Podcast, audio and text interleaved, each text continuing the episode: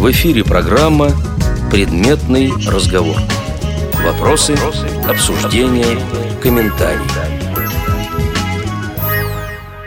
Здравствуйте, уважаемые радиослушатели. У микрофона автора ведущая программы «Предметный разговор» Ирина Зарубина.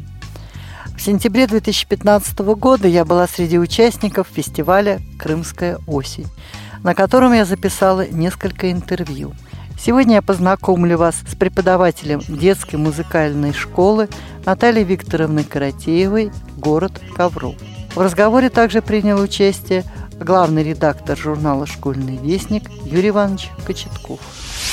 Я из Владимирской области, город Ковров, город воинской славы, член общества слепых, местной ковровской организации, инвалид с детства по зрению. А в какой школе учились? Я училась в обычной общеобразовательной школе, что вот сейчас э, уже с высоты прожитых лет и будучи сама педагогом, преподавателем, э, понимаю, насколько это было уникально, и наблюдая теперешних детишек, хотелось бы, может быть, поделиться своим опытом, своими впечатлениями о своем детстве, о своем воспитании, о своем образовании. Может быть, это кому-то будет полезно. Ну и давайте начнем с самого детства. Вот э, когда родители поняли, что у вас плохое зрение? У меня специфическое зрение, то есть я днем при дневном свете практически ничего не вижу. То, что я сейчас могу там перемещаться, еще что-то, это уже просто называется адаптировано очень хорошо. А в детстве еще адаптации-то какой нет. А вот уже в сумерках или дома в помещении при электрическом освещении э, я реагирую да, на окружающих таким образом, каким могу. Поэтому родители и бабушки заметили это, в общем-то, в младенческом возрасте. И вот сейчас, так как я в обществе уделяю внимание детям-инвалидам, которые в нашем обществе есть, да, их законные представители, наблюдая вот сейчас в своей жизни детей, которые к нам в общество приходят слепых, я смотрю, что поведение родителей, в общем-то, разное. Наверное, это мы все люди разные. И узнав о таком серьезном недуге э, своего ребеночка, Родители по-разному к этому относятся. Некоторые не знают, что делать, и понимают, что они не знают. Они не специалисты, они впервые, внезапно для них. Они обращаются к специалистам, которые им рекомендуют. Э, и родители принимают решение, прислушиваясь к этим специалистам. Правильно поступают. Есть родители, которые и никогда не думали, что в них откроется талант вот такого тифлопедагога, которые для своего ребенка сделать могут правильно, опираясь на знания, достижения специалистов, советуясь с ними, но при этом прикладывают массу именно своих усилий для воспитания и развития своего ребенка. Вот это очень редкий дар. Мне вот именно так вот повезло э, с моими родителями, конкретно с моим папой, который меня в жизни учил видеть. То есть я сейчас взрослая понимаю, что я это не вижу, но я догадываюсь быстрее тех, кто имеет зрение лучше, чем, допустим, оно у меня. Мы идем по улице, и он мне все время со мной разговаривал. Он говорил, ой, посмотри, какой ровненький столбик, а посмотри, а вот этот столбик похож на какую букву? А я не знаю, я не вижу. А мы подойдем, мы увидим. А в другой раз мы идем этой же дорогой, и я учусь понимать, что это столбик, как раньше столбики электрические ставили, похож, например, на букву А. Я же что-то вижу и уже догадываюсь, то есть предполагаю. Или он там говорит, ой, а смотри, вон там вон кошка. А я не вижу, что она кошка. Но в другой раз идем, и он говорит, а смотри, а сейчас кошки нет. И я понимаю, что раньше вот так выглядел тротуар, сейчас что-то по-другому. И я научилась практически не видя, догадываться, видеть то, что вокруг домысливать. меня, домысливать получается. Что еще хочу сказать? Все дети нуждаются в ласке и любви. Тогда они защищены. Если опасности нет, человек чувствует себя уверенно в любом возрасте, даже в вот таком малюсеньком.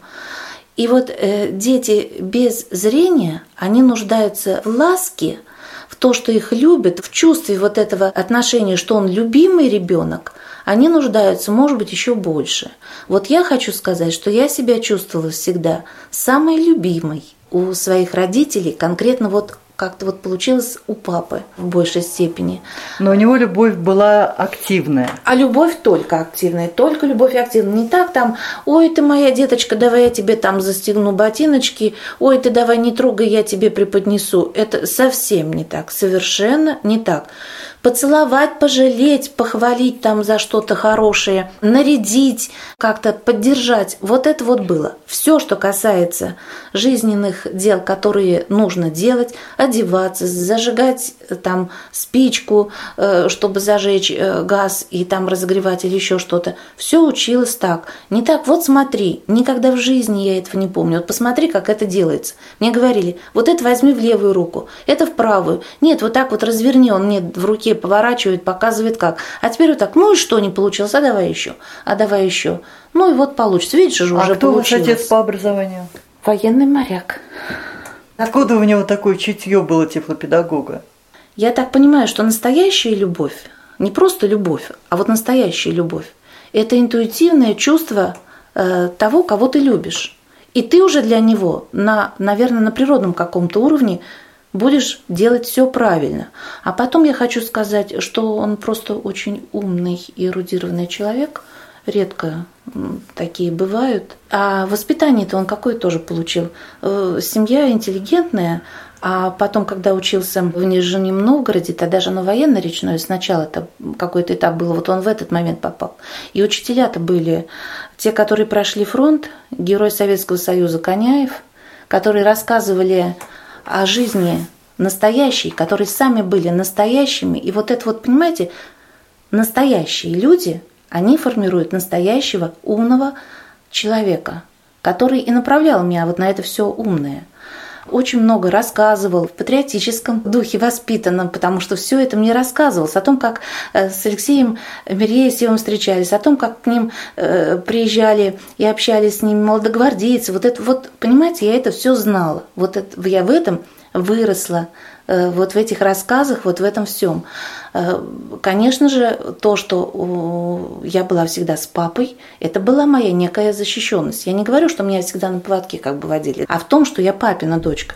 Это знали все во дворе. Поэтому, когда я выходила гулять во двор, родители находили в себе силы и смелость отпускать меня просто к детям во дворе гулять. А дети не шарахались от вас? А как шарахаться? Сначала же самые сильные во дворе это мальчики. А мальчики понимали, что у меня сильный папа. Понимаете, уже защищенность. Однажды я услышал такую фразу, чего вот мальчишки стали к нам приставать, мы играли, обижать нас стали в том плане. Вот. И один из хулиганов, такой хулиганистый мальчишка был, а эту не тронь, у нее пап. Вот. Они дразнили там э, косая, слепая? Э, они, нет, взрослые только, их родители, взрослые. Ой, болят у тебя глазки-то, ой, смотри, как щурит, болят глазки-то. Ну, это, конечно, очень тяжело, и теперь я понимаю, что это кратно тяжелее моим родителям. Это все нужно было пережить. А самой это пережить самый трудный период, когда э, наступает юность и молодость, когда все желают быть красивыми, самодостаточными, нравится всем. И вот когда вот это тебе говорят след, настановки, в общественном месте, это пережить очень трудно. Но я была воспитана сильным человеком и находила себе силы, чтобы как-то с этим справиться внутри. Но хочу сказать, что это противно, это тяжело. Я не говорю слово неприятно, я его знаю. Я говорю вот то, что сказал.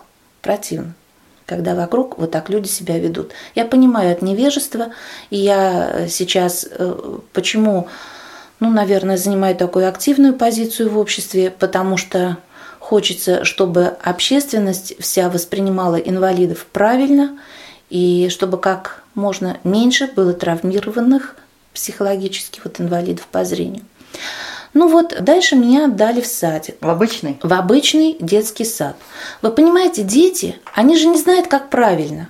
А вот э, дети-то дети, а как вас в садик взяли? Ведь тогда не очень брали детей с нарушением зрения. Опять папа, наверное, сумел договориться, убедить. И я хочу сказать, что а другие-то не убедились. Один только человек убедил. Одного убедил.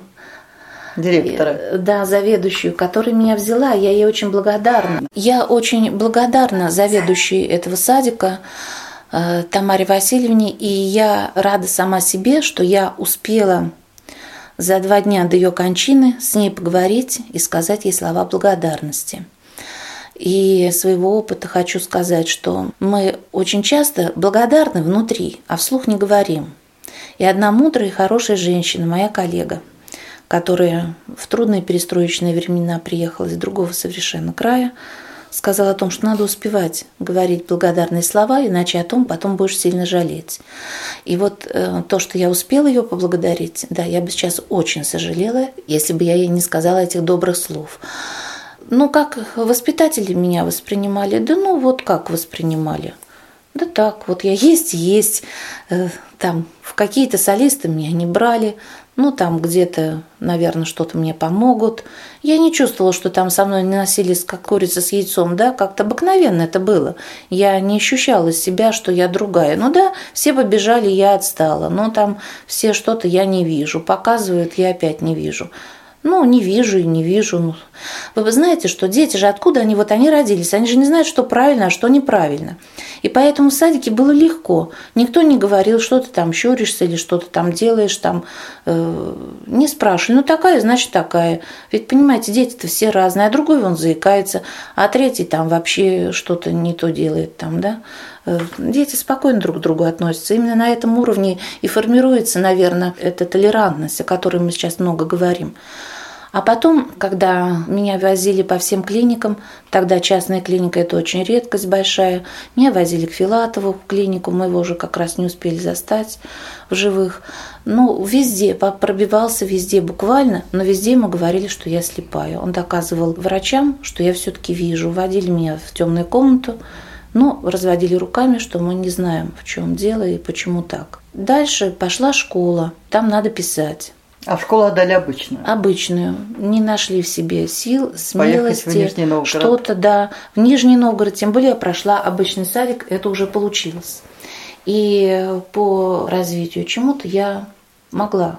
Там, может, детей каких-то застегивали, бывали, я уже это могла сама делать. То есть на фоне других детей я была даже и совсем не хуже.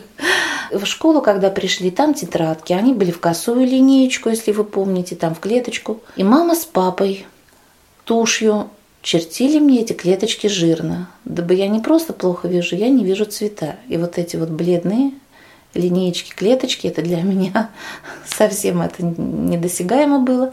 Вот так я начинала учиться.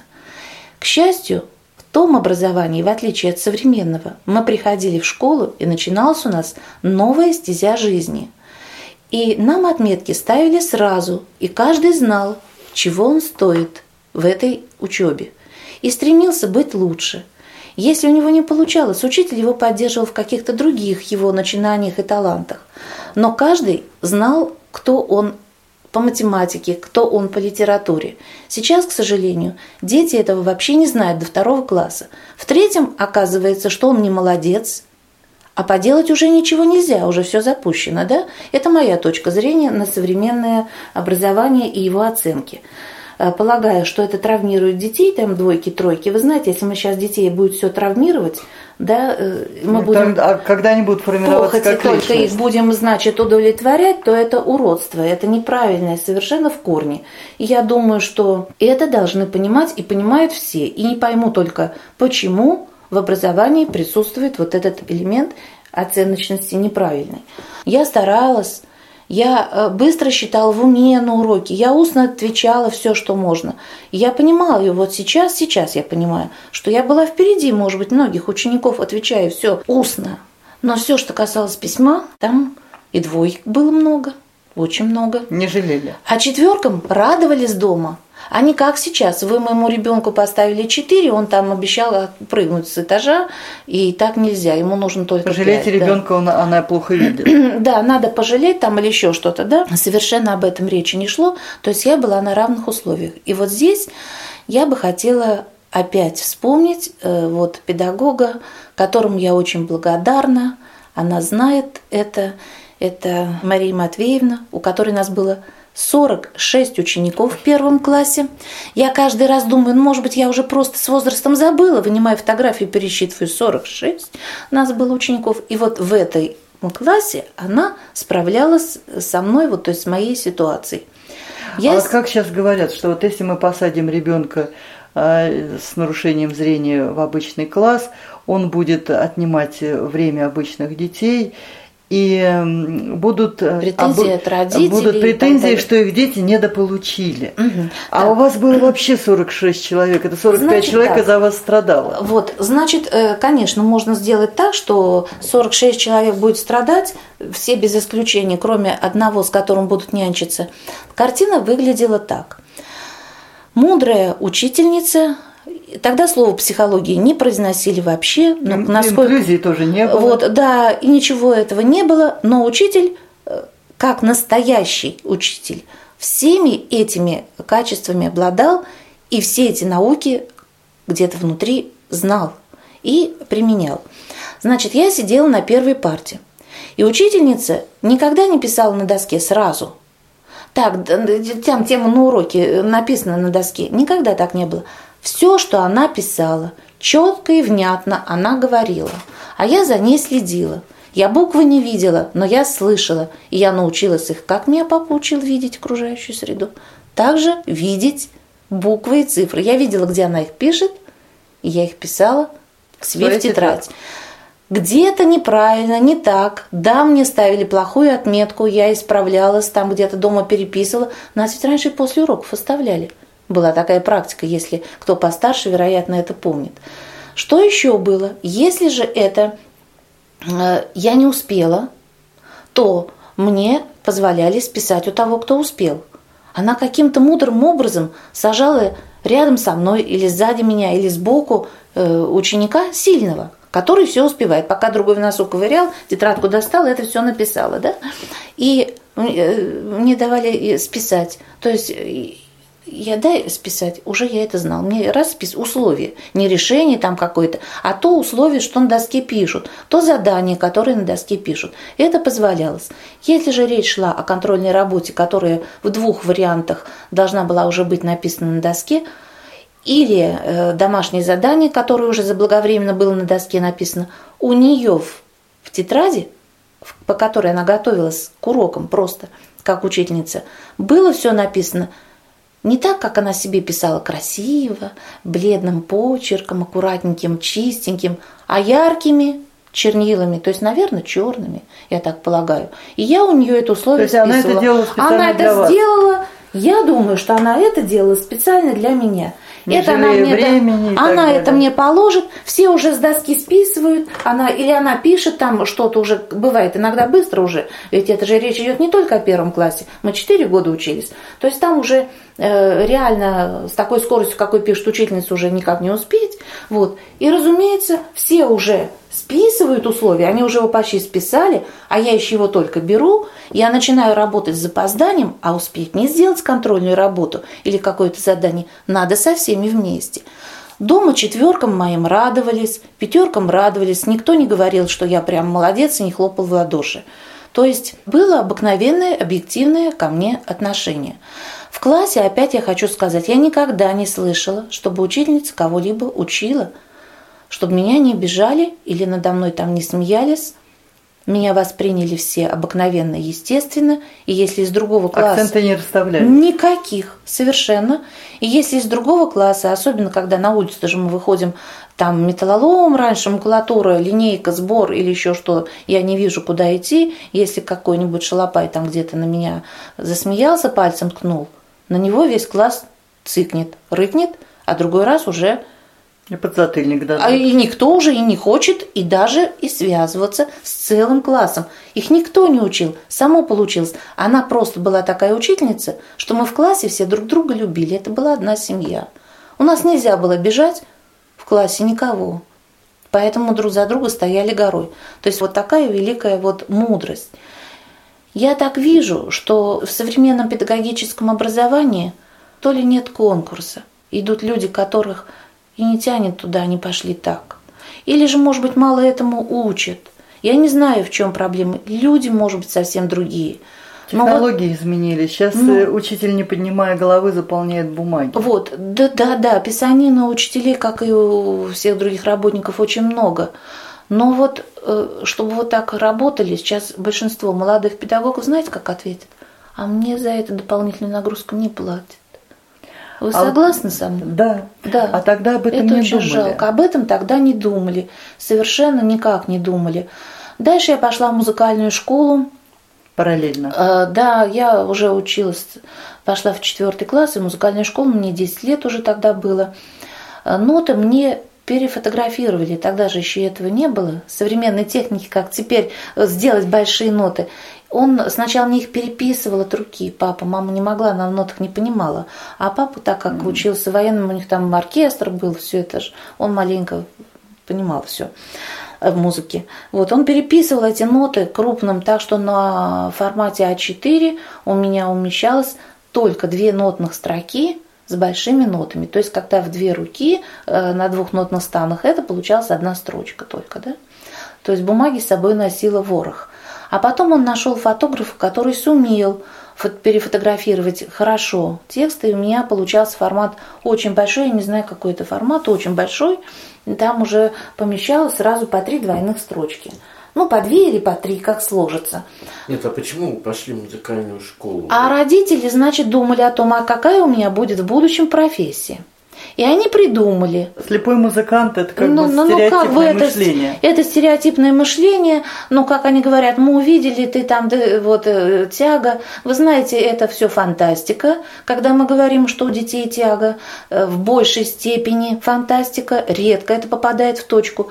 Ну вот представьте себе, где пианино ребенок видел в те времена. Телевизор вот у нас одних из первых появился, и это была редкость, это уже было потом. Вот мы в садике. Садится у нас Лариса Константиновна, помню, музыкальная руководительница, и пальчиками по клавишам, это вы не представляете. Это вот как потом, наверное, космонавты смотрели на что. Это для нас было что-то сверх из себя недосягаемое, фантастически какое-то искусство. И что мы делали в садике? Конструктор. Там же есть длинненькие такие как бы кубички-то, чтобы из них строить.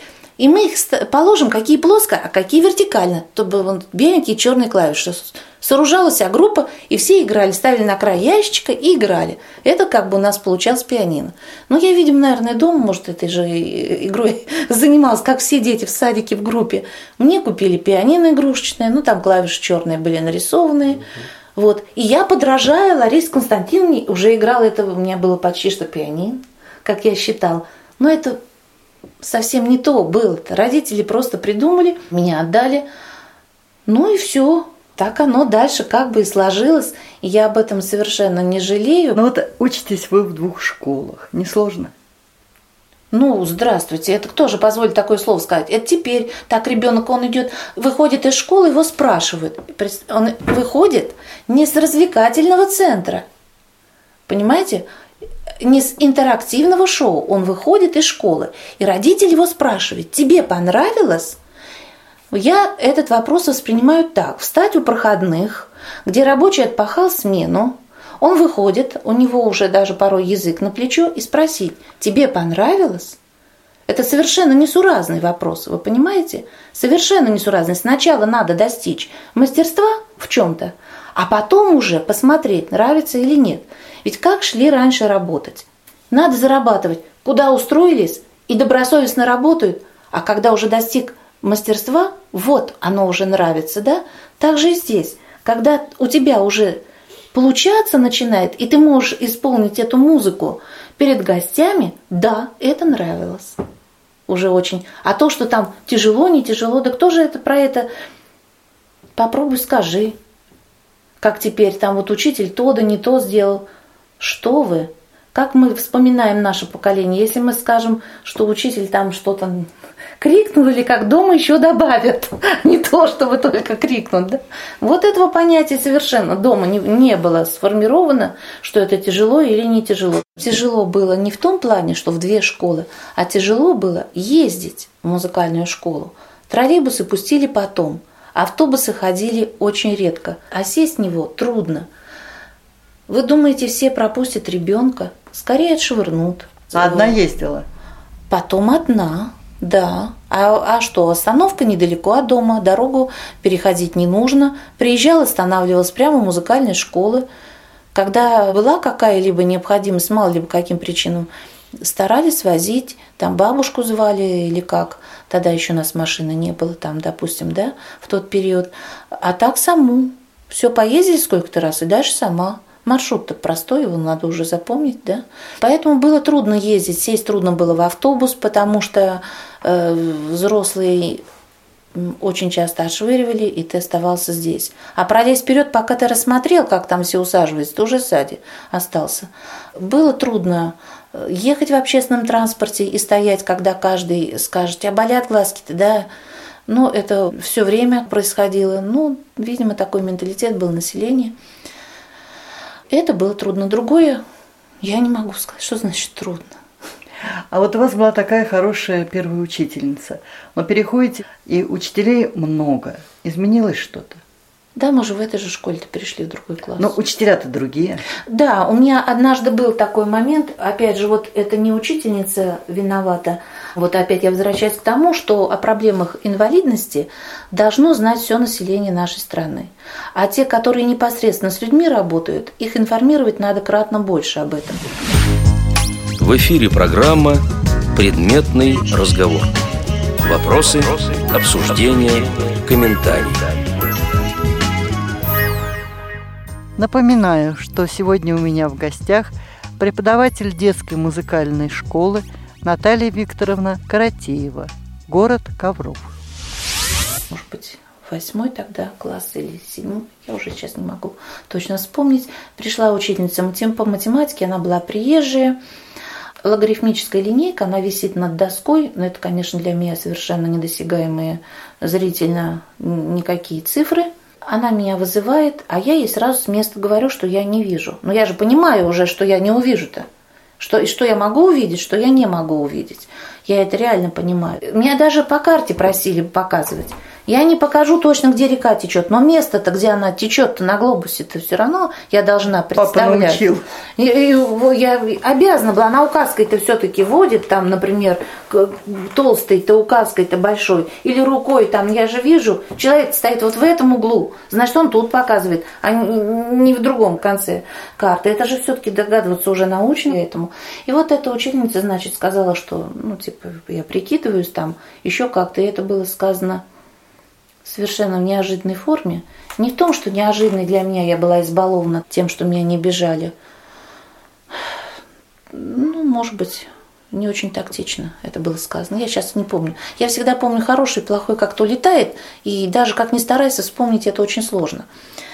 Я даже плакала. Ну, тот класс сразу на шипы весь встал, а я домой пришла заплаканная. Меня тут же, «Э, типа, не выучил, или двойку там получил, или что там такое, такое ты, да. Ну, и я так боялась про учительницу рассказывать. Это было не принято в наши времена, но я все-таки что-то там сказала. Кто-то другие дополнили, видимо, что-то. Вот. И папа пришел с ней, поговорил. Учительница была подавлена. Она, видимо, на самом деле не поняла. Она не знала, конечно. она была очень подавлена, понимаете? Ей было так плохо, ей не того, что было там стыдно, или что ее за это выговорят, ей сделают, или накажут. Там не было такого, как теперь побежал к директору. Директор, ему некогда, он послезавтра нашел учителя, а потом выяснилось, что не того. Ну, целая цепь длинная какая-то, неправильная. Случилось с этим учителем, он пошел к этому учителю. Вот, и дальше у нас были очень хорошие отношения, и она помогла нам устроиться, записала нас через родственников, которые у нее в Одессе жили, еще раз повторно в клинику в ту. То есть она сама проявила эту инициативу. Мне ее просто жалко вот до сегодняшнего времени, потому что вины ее нет. Она видит, как я адаптирована. Вообразить даже не могла, что мы старшеклассники не издеваемся, над... вот я над ней не издеваюсь, там, например, Потому что я же ориентируюсь, совсем на всех откликаюсь, все это. Где видать, что я слепая? Она же еще этого не видела, что мне рассмотреть целая проблема. С учителями проблем вот получается не было. А там дальше старше-то смелее, там уже мы были активными в школе. То есть вы активисткой была уже в Да, школе? и уже как-то оно не так сразу, а как-то постепенно нас к этому приучали. Нам просто так вот сидим, сидеть никак нельзя. Ты этот, и вон тот, и вон тот. Мы все были задействованы. Школа-то была тогда восьмилетка, это сейчас 9, да? Вот тогда 8 классов, это начало это было. А потом мы переходили как в другую школу. А в другую школу так сложилось, почти те же учителя ушли, школа только открылась. То есть я перешла почти в те же самые руки. А школа новая, формировалась, хорошая вожатая, которая в настоящее время стала директором этой школы. И все, жизнь так вот закипела вся. Мы были такими активными, такими позитивными. Когда мы заканчивали школу, мы писали записочку о своем сокровенном желании, что бы мы хотели в будущем в жизни. И э, типа того, что вот через много лет открыть этот ящик, посмотреть, сбылось оно или не сбылось. Открыть ящик мы никогда не открыли, то есть у нас не случилось искренне такой встречи выпускников этого класса, но записочка у меня была такая «Быть полезной людям». Выполнила. Ну, думаю, не в полной мере. Пока. Но еще есть время. А вот заканчиваете школу. Встает эм, перед вами выбор, куда пойти учиться.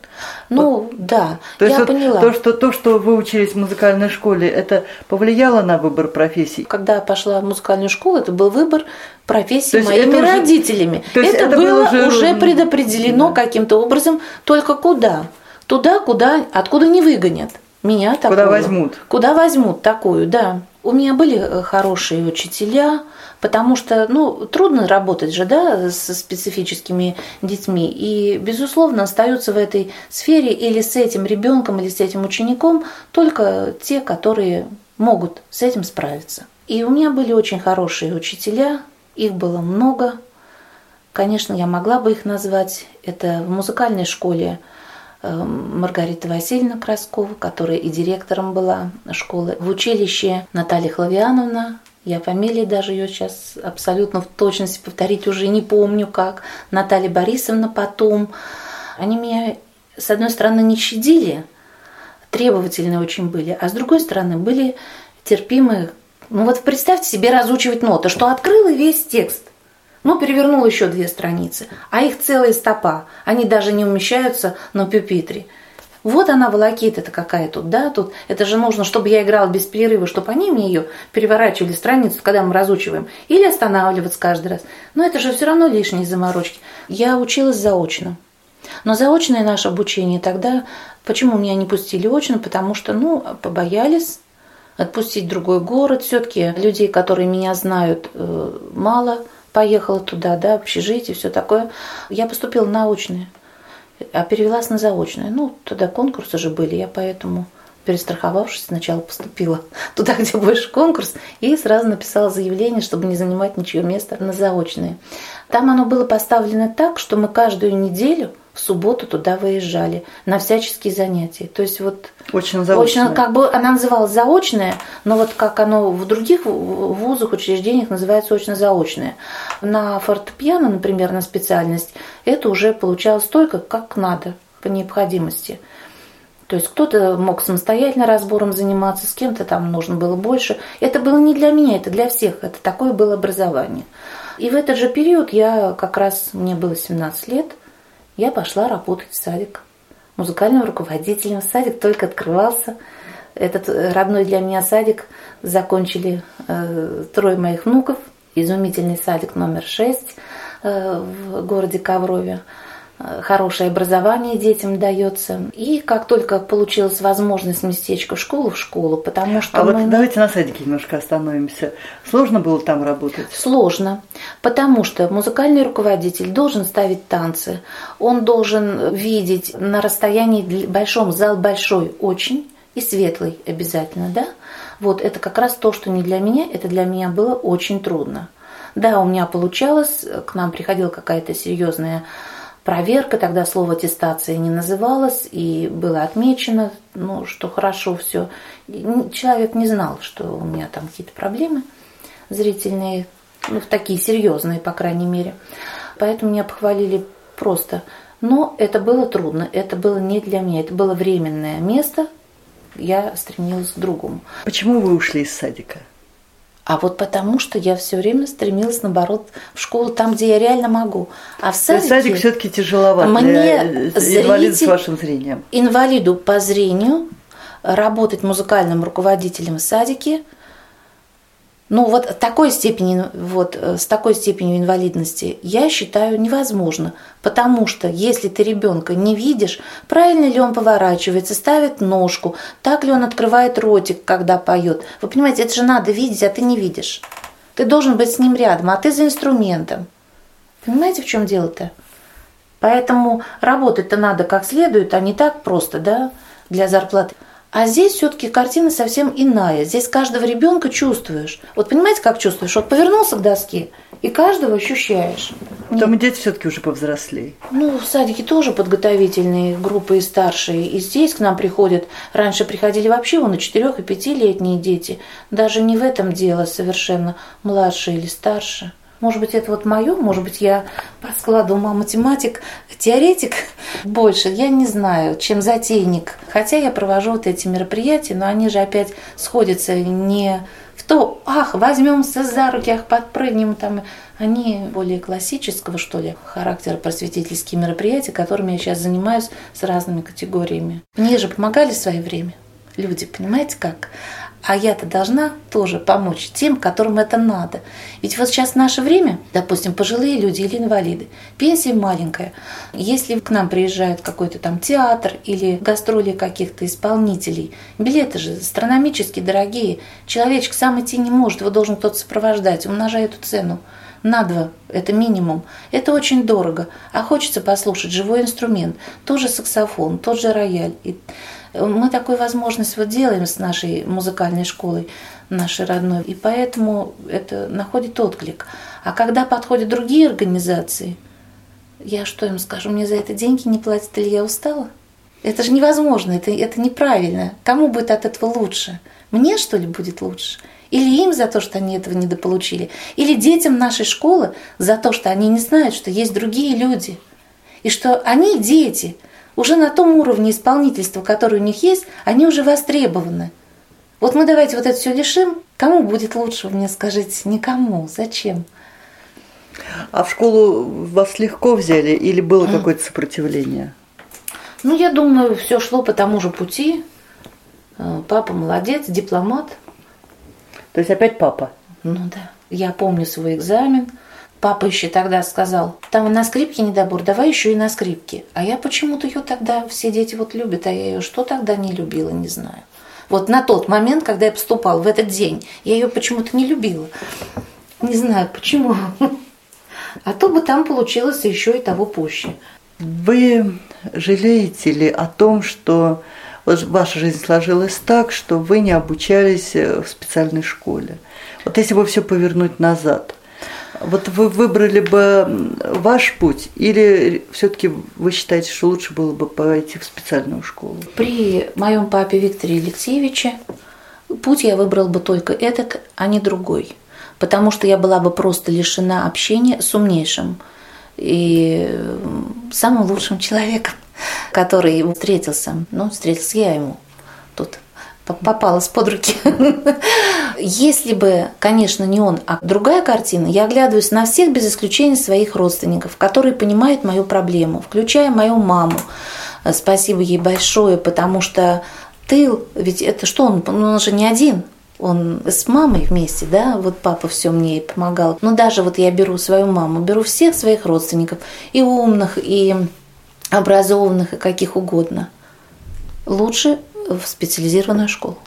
Больше никто из них не сумел бы мне дать и толики того, что я получила. Благодаря папе. Благодаря ему, да. Это уникальный случай, и каждому родителю рассчитывать, что он такой уникальный, нельзя. Я просто хочу сказать, что он очень много узнавал, он очень много интересовался, он контролировал себя, прав он или не прав. Он видел, э, ему нужно было, чтобы я, вот его нет, а я могла.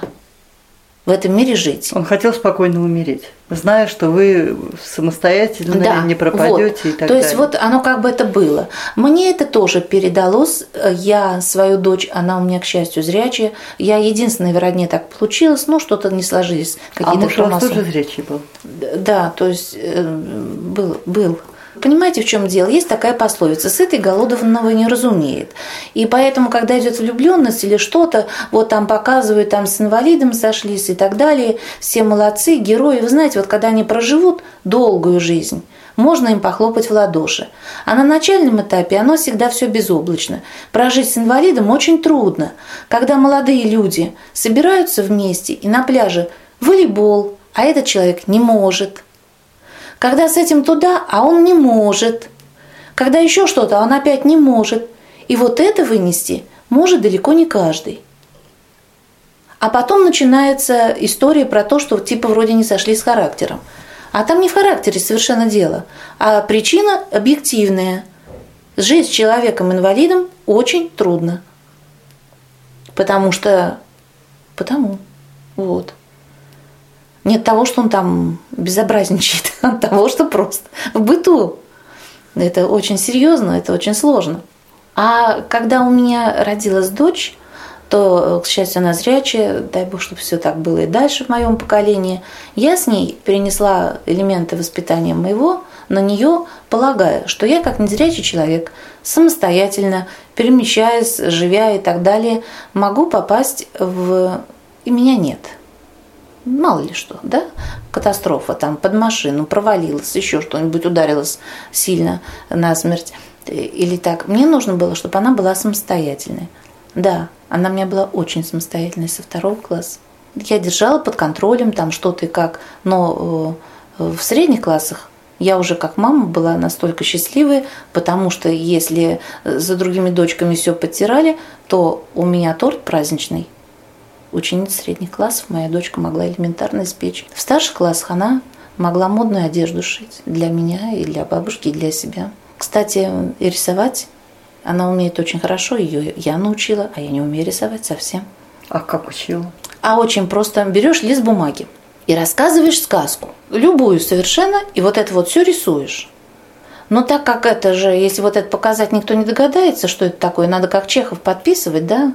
Э, он же смеялся над Левитаном, помните такую историю, да? Что же ты за художник? Что ты там нарисовал, никому не ясно. Вот у меня другое дело. Он рисовал картинки, как я, наверное, еще хуже, но почти так. И подписывал человек, там дом. Ну. А я же это все комментировала, я сказку рассказываю и рисую. И ребеночек понимает, что это дом, это там обезьян, это река и так далее. И вот, а я же это быстро, мне надо каля-малята делать. На, быстро научилась как-то правильно рисовать, я не знаю. Откуда и учитель, конечно, у меня тоже по рисованию был хороший в школе. Вот насколько сложно с таким зрением, как у вас, работать в детской музыкальной школе?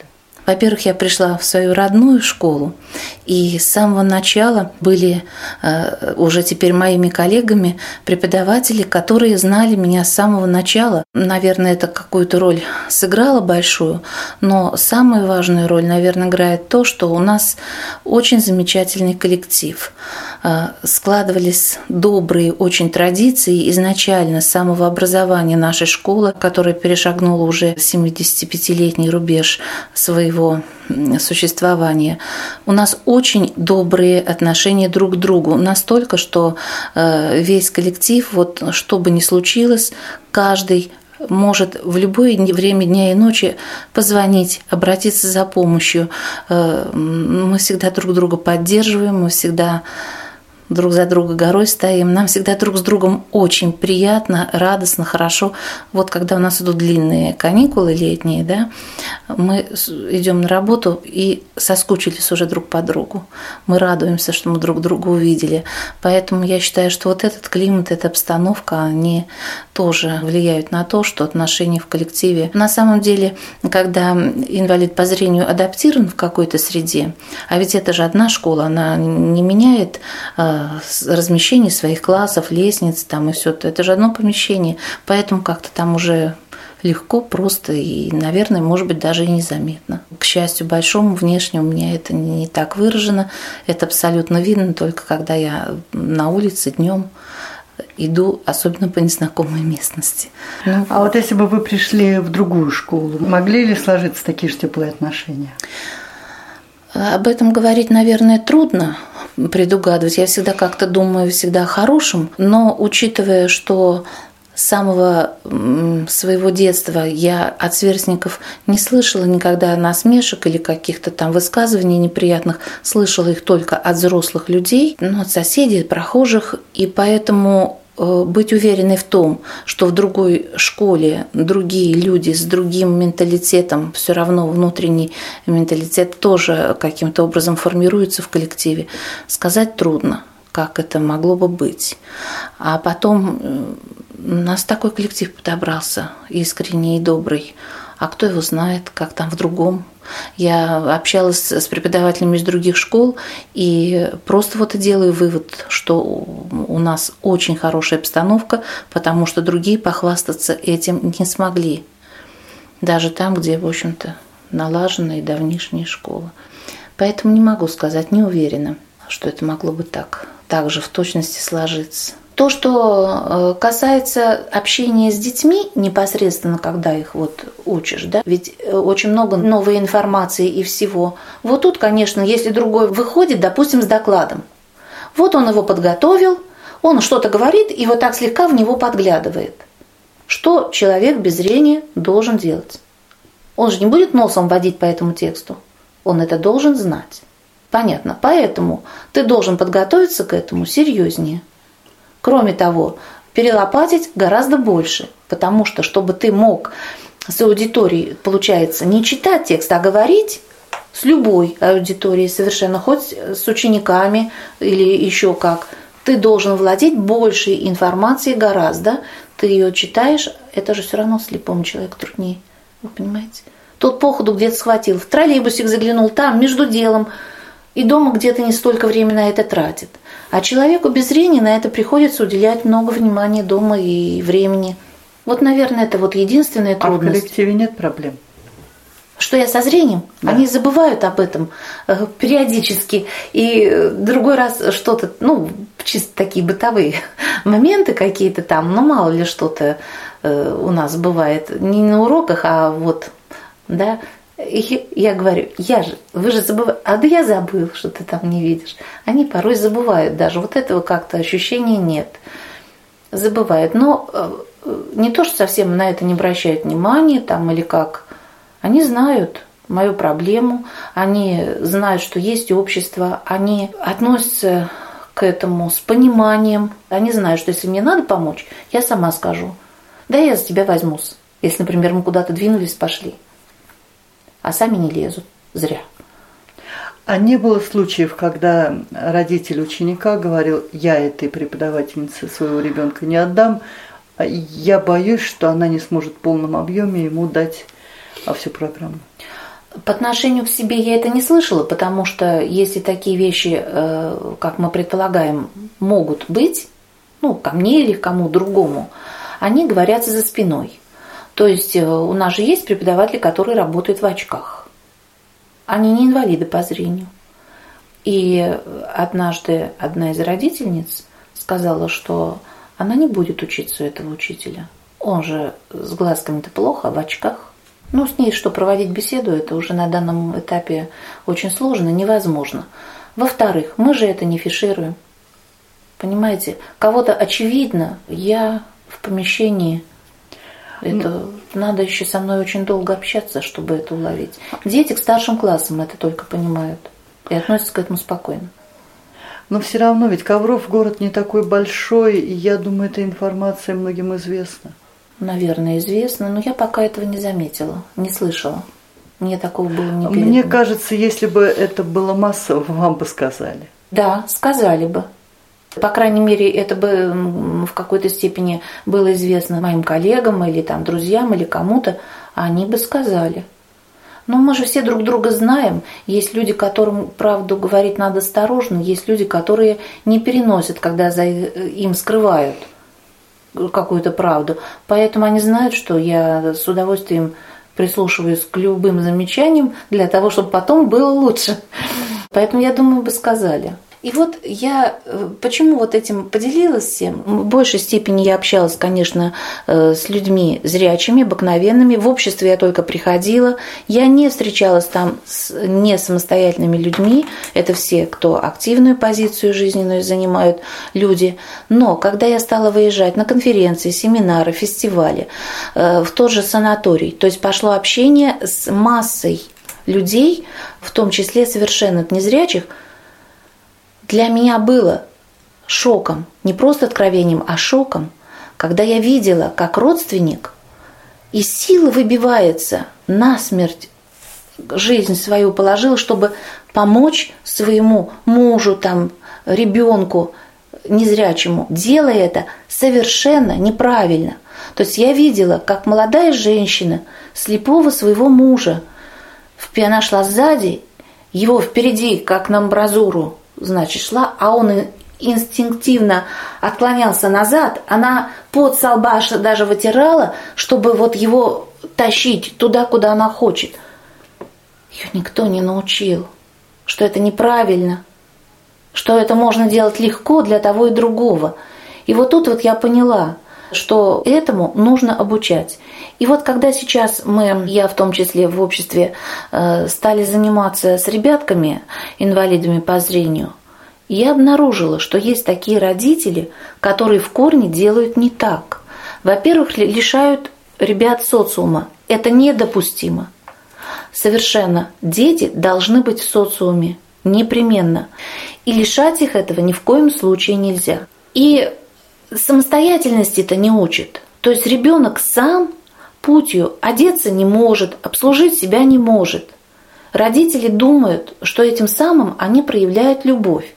Ребенок, да, мамочка, мамочка, там бабушка, бабушка или как там, что другое. Но, простите, это не любовь. Это что-то ненормальное. Я не знаю слова, как это назвать. Наверное, может, его оно есть у специалистов. Я не могу его вот сформулировать. Гиперопека. Ну, это гиперопека, да, но вот заменившее слово бы любовь, я его пока не знаю, этого слова. Это совершенно не любовь. Любовь, когда ты думаешь о человеке, так, Это чтобы он мог жить, папы как раз чтобы он как мог вот жить. Вот представьте, мы все смертные. Вот мы идем, на нас упал метеорит. Глупость, ну, у меня был образец, когда идет человек, у него у подъезда падает кирпич сверху, ремонта никакого не было. Его как не убило, неизвестно, да? Вот мамы сию секунду не станет, бабушки не станет. Человек, выросший в таких условиях, обречен, извините меня, на погибель. Не на плохую жизнь. На дом интернат в худших А условиях. просто на погибель.